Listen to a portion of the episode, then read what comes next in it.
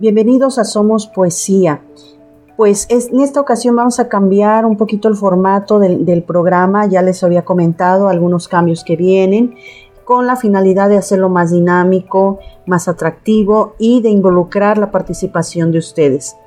En este caso vamos a dividir el programa en, tres apartados o en tres momentos.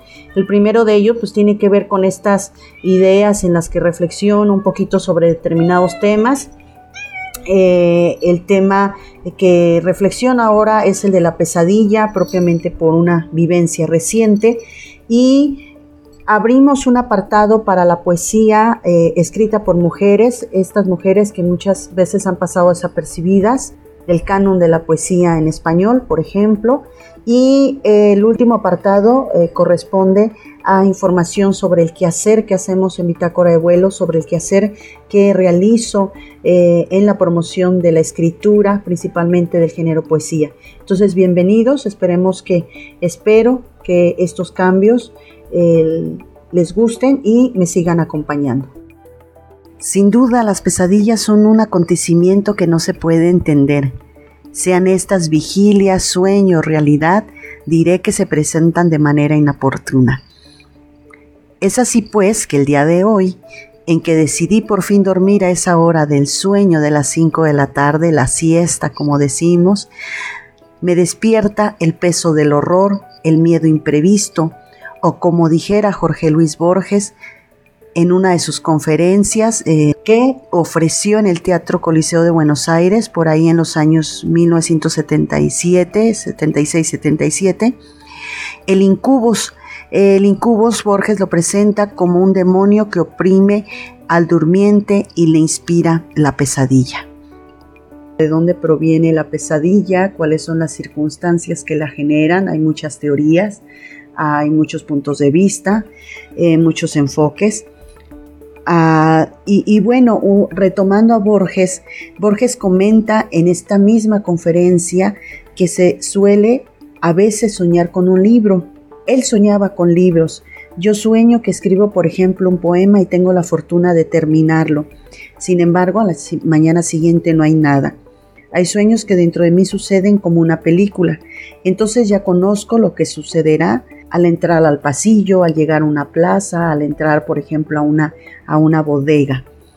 Esos sueños o esas pesadillas no me dan miedo porque como un director de cine voy guiando las escenas. Llega el momento en que el sueño se repite tanto que uno ya sabe qué va a suceder y, de alguna manera busca modificar esas escenas o busca resolver anticipadamente. Hay quien dice que los sueños son más vívidos que la realidad y que el sueño es la perfección de la pesadilla, porque ahí está todo, desde el dolor físico, la persecución e incluso el elemento sobrenatural. Tal vez aquí valga la curiosidad, ¿cómo son las pesadillas de los asesinos? ¿Ustedes se han preguntado cómo son las pesadillas de los asesinos? O mejor dicho, ¿cuál es la verdadera realidad para ellos? Es decir, en qué plano se encuentran, nosotros hablamos de una realidad, pero es la misma realidad la que ellos viven. Es la misma realidad dentro del sueño la que ellos viven. Bien pudiéramos decir, a, de estar hablando, por ejemplo, con ustedes, es solo parte de un sueño y que la realidad verdadera es aquella que surge en el momento de cerrar los ojos. En este mismo renglón pudiéramos decir que lo que vivimos ahora es solo la película que alguien ve a través de su televisor. Por ahí es sobre este tema una película ya muy, eh, muy eh, pasada en años, este Truman Show, por ejemplo, o que soy un personaje más de quien lee o escribe una novela pues inmediatamente nos hace recordar el cuento Continuidad de los Parques de Julio Cortázar. El hombre sentado en su sillón favorito de terciopelo verde planea, al parecer sin saberlo, su propia muerte mientras lee una novela. Al final, el amante de la esposa con puñal en mano subirá lentamente la escalera, pasará una habitación y luego otra, hasta encontrarse con su víctima, el mismo hombre que lee la novela. Las pesadillas para mí son más reales que los sueños. Los sueños se quedan en la sugestión, en el roce apenas del miedo. La pesadilla, como lo hará el poeta, apunta al hilo de la mariposa. Hay una variación entre el sueño y la pesadilla. La pesadilla, ya lo dije, es horror. El sueño es una posibilidad. Tal vez todo mundo lo ha experimentado en algún momento, pero me atrevo a ponerlo a consideración. No es extraño, pues, que suela resolver mis asuntos pendientes durante el sueño, los títulos de algunos poemas, la clase que dictaré a la mañana siguiente, las analogías que se pueden establecer entre la fantasía y el personaje. Esto sobre todo en mis periodos cuando escribo cuento, que son muy pocos, eh, debo de confesarlo, pero, pero son estos periodos en donde la línea divisoria entre el sueño, la pesadilla, la vigilia, el estar despierto es una línea muy delgada. Lo más sorprendente es que todo lo planeado durante el sueño suelo recordarlo a la perfección, una vez sacudida la modorra y el desdén de la madrugada. De alguna manera viví la representación del día siguiente y esto, esto es muy interesante. Bueno, pues aquí eh, algunas consideraciones sobre este tema que queda para más, sin embargo es una reflexión escrita a, a abuelo de pájaro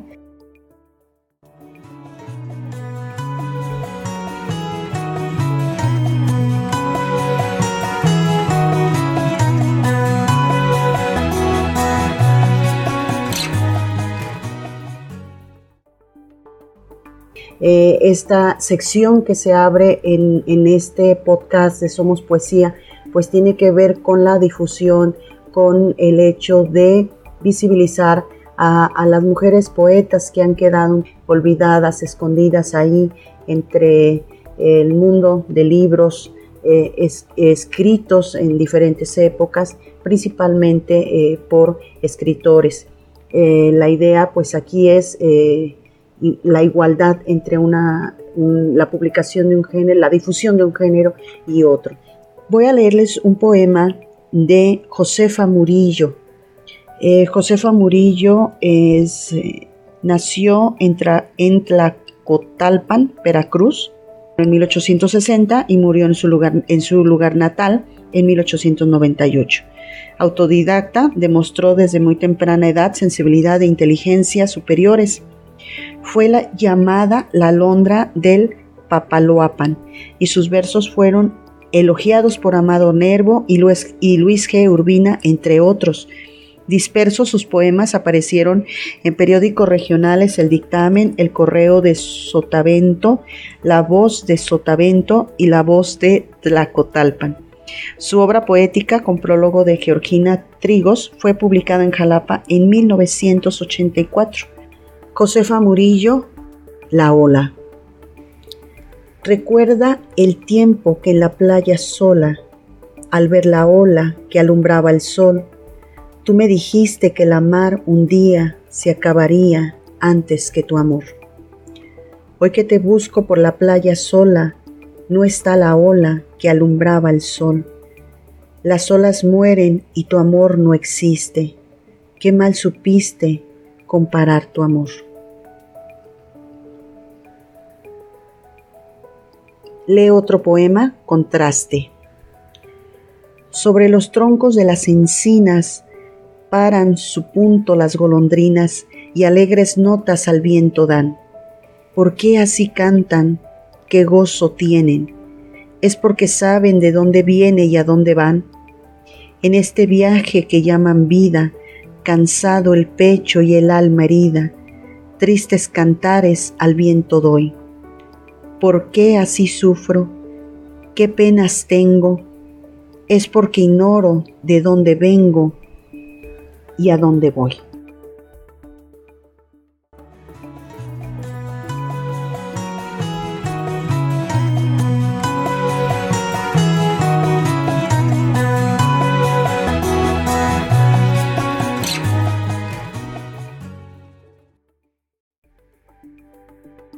Día de mañana, sábado 30 eh, de abril a las 6 de la tarde, vamos a tener una charla con dos de nuestros autores que recientemente publicaron sus libros con nosotros, con Bitácora de Vuelos Ediciones. Eh, son autores que recibieron el año pasado, en el 2019, los premios Bitácora de Vuelos. Recuerden que nosotros desde la editorial estamos gestionando estos premios con el fin de eh, publicar en lengua española las voces emergentes en los géneros de poesía, ensayo, eh, cuento, novela.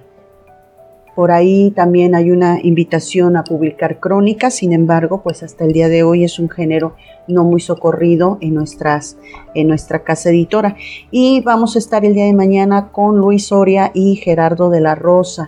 Eh, los dos autores nos hablarán acerca de sus libros, proyectos que, que, ambos escritores pues tienen en puerta. En fin, estaremos charlando con ellos, entonces los esperamos ahí en Bitácora de Vuelos a través de Facebook Live. Y, también pues los invitamos a adquirir sus libros. Eh, ustedes saben que, pues yo creo que la mejor manera de eh, contribuir en la en, el trabajo de un tanto de un autor como es como un editor que en este caso somos nosotros es, es comprar sus libros. Tenemos eh, la fe y la esperanza en que sus libros se venderán. En Sabemos pues que dentro del mercado editorial la poesía no es muy socorrida, sin embargo nosotros pues ponemos todo el esfuerzo, el, el, amor por estos libros que estamos editando. Y, y, sí tenemos confianza en que los libros de poesía se vendan. Por ahí, si buscamos dentro de la historia de, las publicaciones y las ediciones, sabemos que en 1924, por ejemplo, eh, pues le sucede a Pablo Neruda. Eh, sí, eh, Pablo Neruda publica 20 poemas de amor y una canción desesperada. Él tenía 19 años, si mal no recuerdo.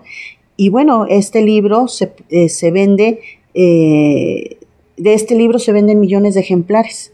O, otro caso también que podemos retomar es el de Federico García Lorca. Federico García Lorca también con el romancero gitano. Quizás ahorita vivimos en una época en en la que se publica más de lo que se lee y de lo que se vende. Sin embargo, confiamos, eh, confiamos en, que, en que los libros comiencen a salir poco a poco, pese a la situación que estamos viviendo en México, la situación de pandemia. Pero sí confiamos y bueno, ustedes saben que el tiempo es oro y pues hemos llegado al final de este programa. Ojalá les resulte atractivo este formato que vamos a ir modificando, vamos a ir agregando eh, más información eh, relacionada con la difusión de la literatura, con la difusión de la cultura. Eh, los abrazo fuerte y ya saben que estamos abiertos para todo tipo de comentarios, sugerencias, en fin, nos gustaría que fueran parte de esto.